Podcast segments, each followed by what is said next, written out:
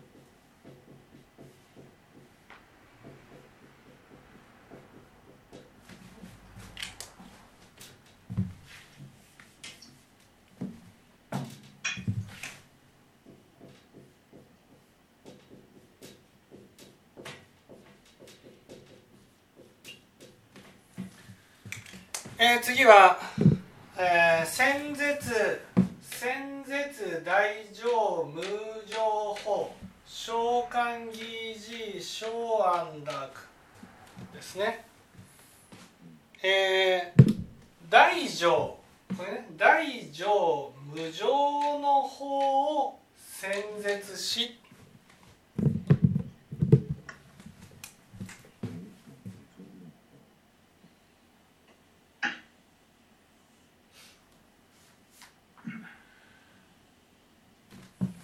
ね、大乗無常の法を、ね、大乗無常の法を先絶先絶っていうのは先天し説かれたってことで多くの人にこんな教えがあるんですよっていうことを説かれたってことです。ね、大乗無常の法っていうのは大乗仏教の中でもってことですね。大乗仏教の中でもね無常無常っていうのはね上がないってことで一番大乗仏教の中でも一番の法教えを教えがあるんですよと。こういうふうに説かれた。ね、これは何かというと龍樹菩薩がですねえー、大無量寿経がある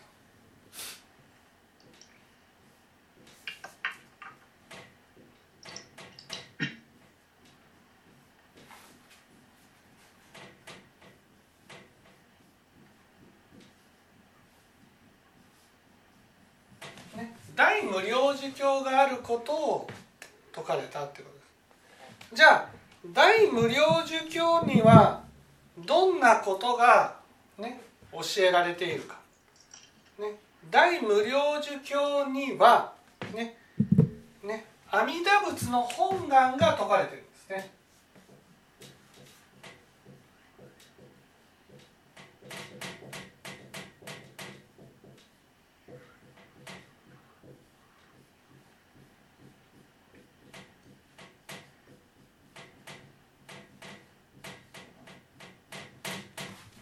阿弥陀仏の本願が説かれている。でこれはね親鸞会で、ね、聞いている人は大変な誤解をしてます。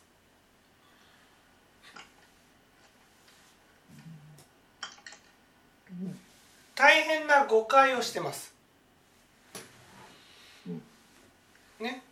毛利どこを誤解してるか分かります？誤解ですか？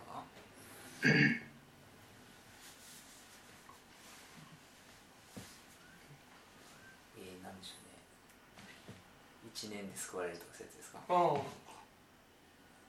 親鸞会で教えを聞いている人はね大変な誤解をしています。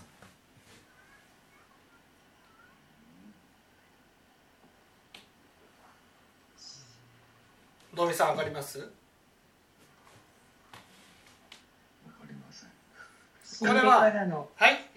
はい。死んでからのお助け。うん違う違う。これは親鸞会の人は阿弥陀仏が全ての人を救ってくだされると聞いてると思うんです。一切。阿弥陀仏が全ての人を救ってくださると聞いてるはずです。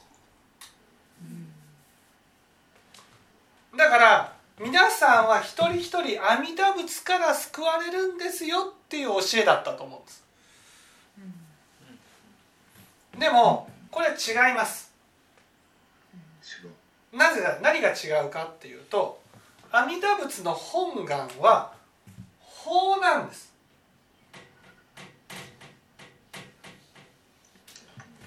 法法って働きってことですね。その働きはどこにかかる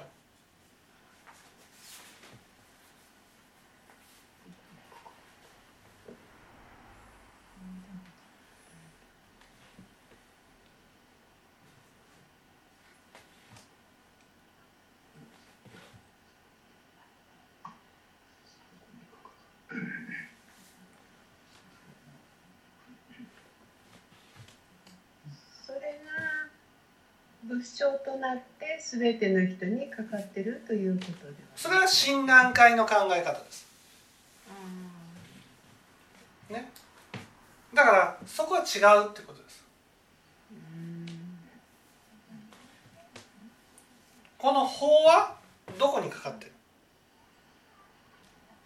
求めた人に違う。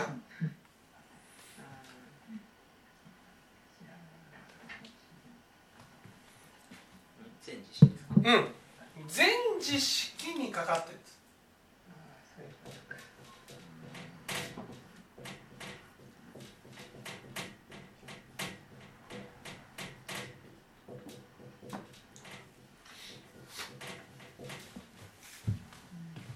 ね。これをどうどう言うかっていうと阿弥陀仏の本願はね法ですよと法ですよっていうのを仏教用語では法法像っていうんです。法蔵菩薩がこのような願をたた、ね、立てられてこのようになっていったっていうことが説かれてるんです。このような願を立てられてこのようになっていくっていうことが書いてある。それをその法蔵菩薩の法が人に宿るわけ。これを法法蔵に対し任法蔵っていうんで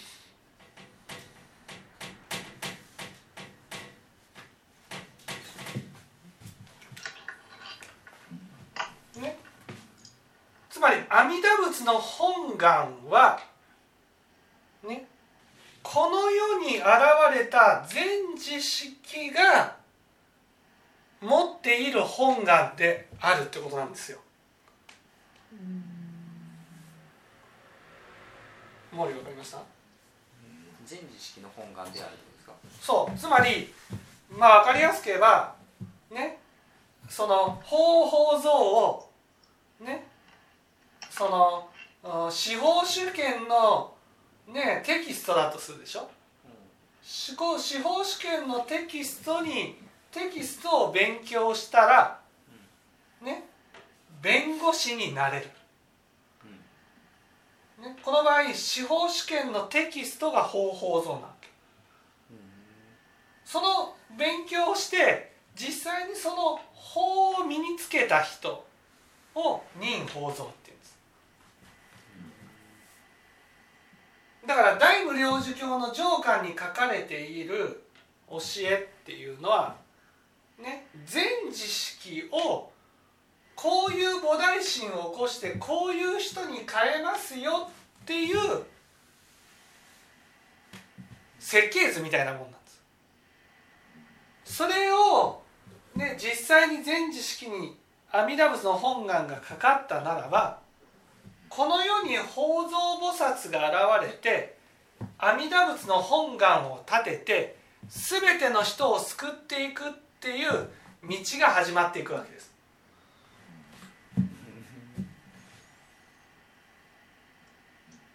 だから皆さんは阿弥陀仏に救われるわけじゃないんです。阿弥陀仏の法によって導かれた全知識の教えによって救われていくんです。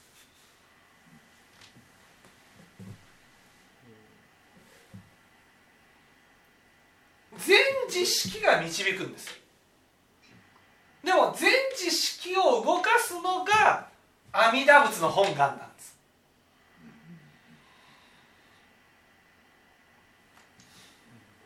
でも親鸞会は阿弥陀仏が救ってくだされると説いてるんです。だから今日阿弥陀仏のお力がかかるかもしれないし明日阿弥陀仏のお力がかかるかもしれないって話をするわけ。ね。それを導くはずの全知識が知恵を持って一人一人に合わせた法を解く必要がないんです。阿弥陀仏はこんなどえらい方で阿弥陀仏を信じてくださいっていう話をするだけであって全知識が煩悩から離れてとか全知識が知恵を身につけてとかね全知識が徳を積んでとかねそういうことによって救っていくわけじゃないわけ。で阿弥陀仏っていうのは目に見えない方だから目に見えない阿弥陀様の救いを信じて今日ご説法を聞かせていただきます。明日ご説法を聞かせていただきますっていうふうになってるはずなんです。でいや今日も救われなかった。明日も救われなかった。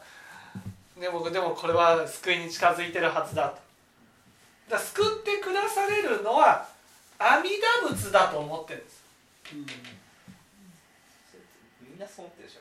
そう。だけじゃなくてちょうど紳士の人、うん、だけどこれは阿弥陀仏の本願っていうのは方法像なんです。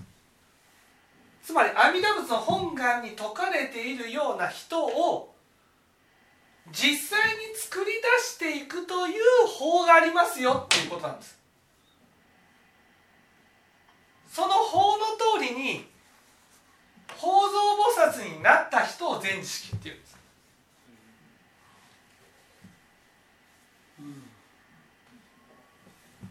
ね、だからこの全知識が五行周囲の間悩みこう、ね、調査用語の間修行して人を救っていくってことなんです。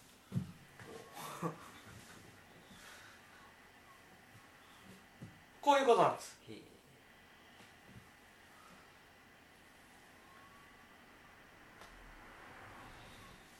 だからみね全ての人を救うっていう本願を立てるのは全知識なんです。そして全ての人を実際に救っていくことも全知識の仕事なんです。目に見えない阿弥陀様が私になんか光明を降り注いで「わあ救われました!」っていう人もいます、うん、そういう人ねそういう人もいる。そういう人が全知識になるんです。でもこの全知識、ね、阿弥陀仏の本願のね方法像がかかる人はごく限られた人で十方四条と約束してるのは全知識が約束してるんです。ここをね誤解せずに聞いていただきたいと思うんですね。先生がよく仏性がみんなにかかってますよっていうその仏性というのは仏性はみんなにかかってますよっていう仏性はね由意識を見せる力です。それはみんなにかかっている。みんなにかかっているけどそれは知恵のある人がちゃんと解い解かないとねそれは由意識だってわからないじゃないですか。それを解いてくださる方が全知識っていうことです。じゃそれが阿弥陀仏の本願っていうことではないないってことです。阿弥陀仏の本願はねつまりそのあそこに説かれているように全知識を育てていく本願なんです。まあ、全知識は阿弥陀仏の本願に説かれているように育っていき人々を救っていく力を持たれるわけです。そしたら十方市場っていうのはみんなにチャンスがあるよだけど出会えない人がほとんどだっていうことになっちゃうね。そうつまり全ての人にっていうのは全知識が全ての人が救うまで、ね、この戦いは続いていきますよっていうことであってその仏法を聞いてる人も聞いてない人も全てってことじゃないんです。あくまでもあそこに説かれてるのは全知識が、ね、十方史上を救うという本願を立てますよっていう話なんです。だから目に見えないね宝蔵菩薩が過去昔にね阿弥陀仏になって全ての人を救ってくださってるってことではないんです。ね、だからこの辺の誤解から、ね、誤解から阿弥陀仏が本ね仏になったから全ての人はね浄土に行けるんだっていうふうに思ってる人たちがいるわけ。そうだね念仏したりとか手を合わせればになっちゃってるんだね。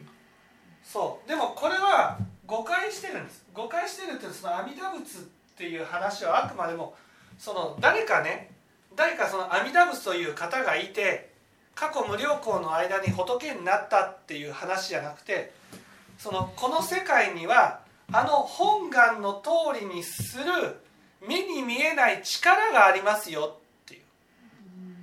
それを信心をいただいた人はその力がかかってあの本願に説かれているようにね育っていきますよって話なわけです。これを法法蔵人法蔵法法蔵つまり阿弥陀仏の本願は法法蔵なわけね。法法蔵。これはどっかに書かれてなかった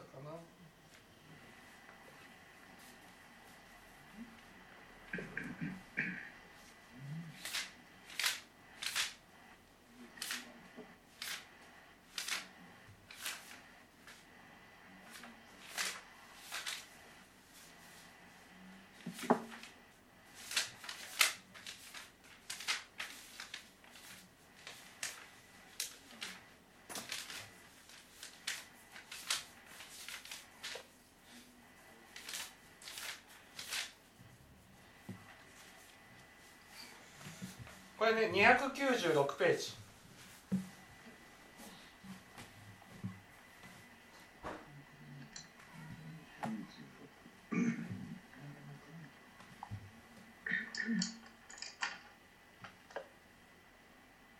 ね。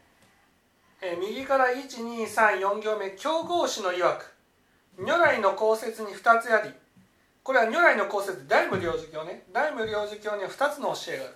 初めに広く如来浄土の因果、ね、如来浄土の因果、ね、如来が、ね、浄土を作る。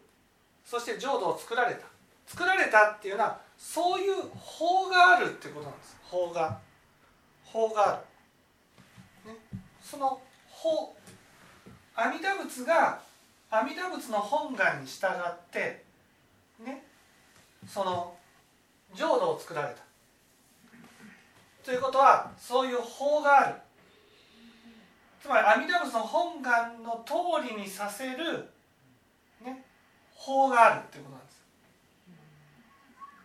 その法は全知識にかかり全知識の手によってこの世に現実となっていくわけです。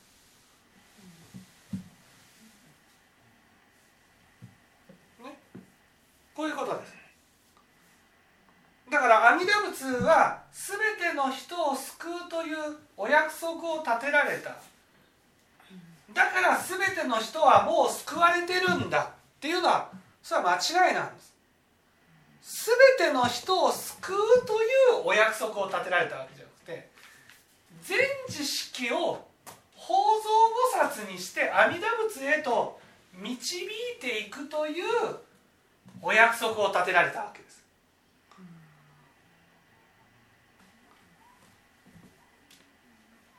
そしたら阿弥陀仏の本願の48願は全知識を育てるための願そうそう全知識があの阿弥陀仏の本願に説かれているように、ね、本願を立てて人々を導いていきますよっていう本願だったんです。だから全知識が十方主情と約束してるんだっていうことなんです。阿弥陀仏という方がどっかにいて十方主情を救ってくだされるんじゃなくて阿弥陀仏っていうのがこの世にね全知識を生まれさせるわけです。つまり全知識っていうのはねこの世の菩薩であり仏になっていく存在だってことなんです。菩薩であり仏になっていく存在、ね、だからよくあの末法思想とかってあるじゃないですか。末法思想。末法っていうのはこの世はねもうお釈迦様が亡くなられて末法という時代になったからね。誰も救われないんだと、ね、ところがねそんなことはない。この阿弥陀仏の本願が阿弥陀仏の本願っていうのはこの世に仏を生まれさせるという本願なんです。だからその本願の働きによってね大乗仏教を広めるものがこの世に現れますよと。だから無常なわけですよ、ね、無常。ねこの世に何もないところから仏法を広めて人々を導いていくという存在を生まれさせてみせると。これが阿弥陀仏の本願なんです。から阿弥陀仏の本願に救われた人はその人自身が法蔵菩薩となって阿弥陀仏の本願を立てて全ての人を導いていくっていう道を進んでいくわけです。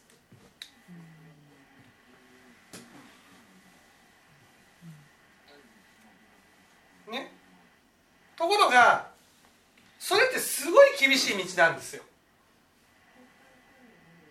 すごい。だってね何にも何にも修行したことのないボンブがクソボンブがですよ。ね菩薩となり仏になるまで修行を積んでくってとてもとても想像がつかないことじゃないですか。ねそれは全知識自身ね私が阿弥陀仏の代わりとなって救っていかなくちゃいけないなんて想像もつかないんです。ね、だからどうしてもねどうしても自分が救っていくっていうふうには思えない。だから阿弥陀様がっていう話になっていくわけ。そうすればね自分が変わる必要がないから。ね。ある先生も言ってたじゃん。私は煩悩は変わりません。ってね大々的に言ってた人いるでしょ。煩悩が変わらないっていうことはねあなたの力で導けないっていうことなんです。だって全知識は針のごとく同業は糸のごとしってて全知識自体がね煩悩は変わりませんって公言するわけでしょ。そしたら針がね私は進みませんって言ってるようなもんなんです。その後ろについてる、ね、糸はね一歩も進めませんっていうことになるわけ。でもそれでもみんなついていくのは阿弥陀様が偉いからだっていう話になるわけ。これは卑怯です。卑怯。阿弥陀様がそんなに偉い方ならあなた自身も変わっていけるでしょってことなんですそんなにすごい方ならあなた自身が仏教を染めてね変わっていけるでしょと。それで証明できるでしょ？あなたが救われたかどうかってことが。だけど本人がね変わらない。でも阿弥陀様はすごい方なんだ。皆さん阿弥陀様を信じてください。今日救われるか明日救われるかっていう話をしたらね本人が努力する必要がなくなるんです。楽ちんなんです。他力本願になりそうそうそう。ね。それをね僕がやったらね僕は楽ちんですよ。もうねお母さん阿弥陀仏救われてください。お父さんお母さんはもうほんとね信じちゃうから。私頑張って聞いてきます。今日聞きに来ます。そうです。今日聞ける今日救われる推しなんですよここにはね私が頑張るってことがないわけ。わかります？私が頑張る。私が修行に励むってことがない。だから解く人はすごい心が楽なんです。でも私一人変えることのできない阿弥陀様がどうして全ての人を救えるっていうんですか？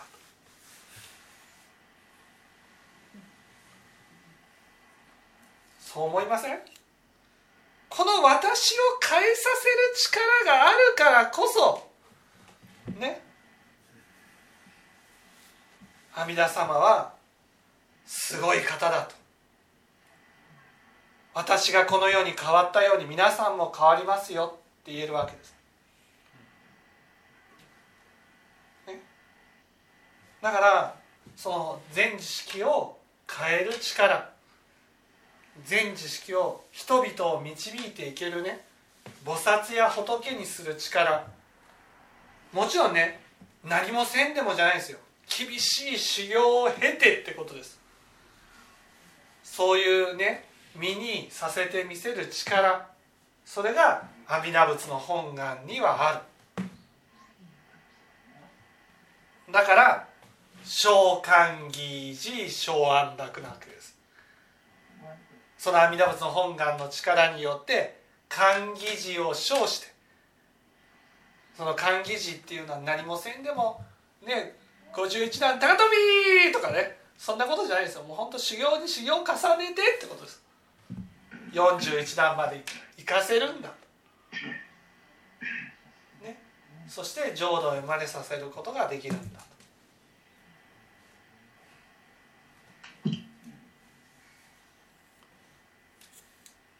全知識が大事そう善知識がいなければ私たちは救われません。だなくして誰も救われる人がいない。誰も救われないそう誰も救われないけどでもね救われる人はいるんです。この世の中。に誰も救われないけど救われる人がいる。それはこの世に仏法を広める責任を持って生まれてきた人。その人は救われるんです親鸞聖にもね私が救われたからねみんなも救われると勘違いした。なんでか。それが楽だからです楽なんです。みんなが救われる。私が救われたから私が救われたようにみんなが救われると思ったら楽ちんなんです。だってね私がこの仏道修行を励んで悟りを開いていくんだと。そんなふうに思ったら本当に進めるだろうかと思うじゃないですか。だけどね阿弥救うのは阿弥陀様の役割。私は教えるだけ。それだったらね楽なんです。それでは誰も救われない。そうですよね。誰も救われないんです。なぜか。なぜかというとそれは三眼転入に教えられてるからなんです。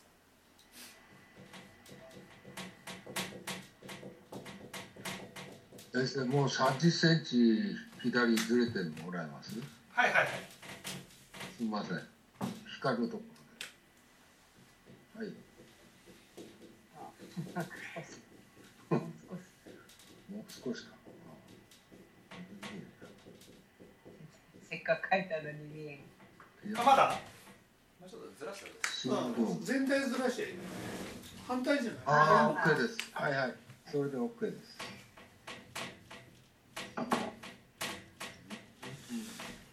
ね。これは阿弥陀仏の十八願で「死神死心行欲生画国これが18願なんです。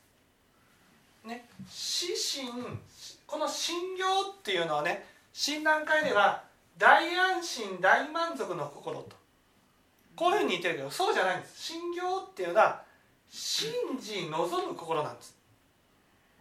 信じ。信じて望むそうなりたいと思う心を信行って言うんです。ね。じゃあ何に信行するかって指針に信行するんです。指針に信行して初めてその指針の世界に生まれたいと思うわけですよ。ね？ということはね聞いている人たちが指針を思い浮かべないといけないわけ。指針って仏の心ってことですよ。仏様の心。それを皆さんが思い浮かべられるか。誰かが指針にならなければ思い浮かべることはできない。その指針になる指針になるってことは正直な心清らかな心になる正直な清らかな心になって初めて聞いてる人たちがああの禅知識のような心になりたいな。あんなふうに正直に暮らせたらいいな。あんなふうに人を責めずに穏やかな心で折れたらいいな。そういうふうに思うじゃないですか。誰かがね仏様の心を演じるじゃない実際にならなければ。誰かが本当に煩悩から離れて正直な心清らかな心にならなければ。誰も想像できないし誰も信用ならない。死人に信用しないんです。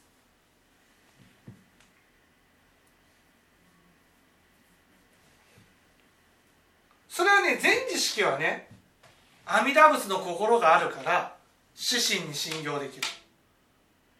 でもねその阿弥陀仏の心をこうやって開いてねこれ阿弥陀仏の心ですこう置いときますから皆さん死神に信用してくださいと。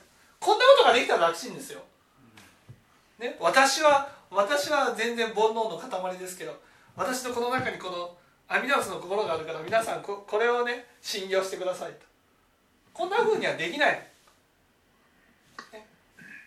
自分自身がその阿弥陀仏のような心にならなければ、ね、皆さんもそうなりたいと思わない。だからどうしてもこの三眼転入の教えを、ね、理解する上でその皆さんが指針に信用できるようにしていかなくちゃいけない。ということは無理でも不可能でもその善知識自身がね仏を目指して仏の心に近づいていかなければ聞いてる人はああそうかあんなふうに正直になれたらいいな。あんなふうに煩悩から離れたらいいな、ね、あんなふうに自分を責めなければいいな。あんなふうにね感情を大事にできたらいいなっていうふうには思わないんです。そういうのを実際にね体体を通してこうなれますよって教えて初めて聞いてる人たちもあんなふうな心になりたいなというふうになる。だから阿弥陀仏がどんなに尊い方だって言っても皆さんは阿弥陀仏の心を想像すればできないんだから。指針信用なんてできない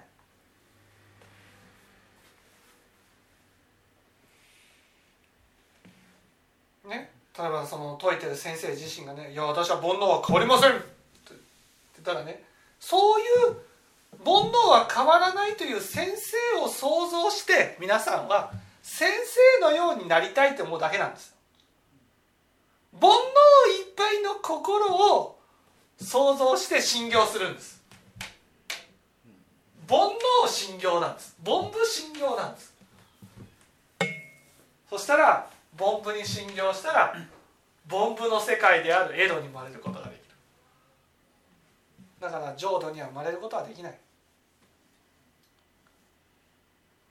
誰かが実際に煩悩から離れてみて見せて、ね、仏の心に近づいてる姿を見せることによってああこんなふうになれたらいいなっていうふうに思える。その思えるそれが信行なわけですよ。そう思って初めてね今度発願っていう心が起きてきてね。菩提心を起こしてあんな前知のような心になりたいなっていうふうに求め始めることがあるし救われることがあるわけです。だからこれはねこの指針っていうのはねその阿弥陀様の指針じゃないわけ。全知識の指針なんです。阿弥陀様の指針なんてね想像つかないんです。私たちには。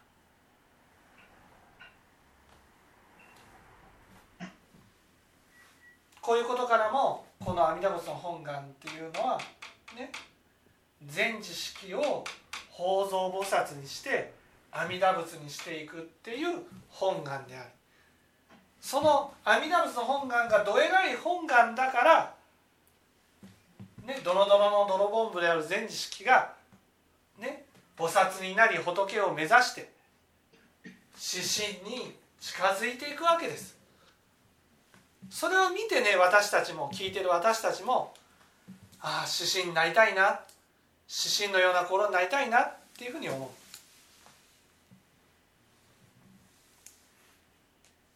これがね先絶大乗無常法召喚義寺昭安楽と。こういうことですね。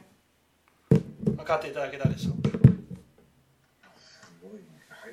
はい。ありがとうございました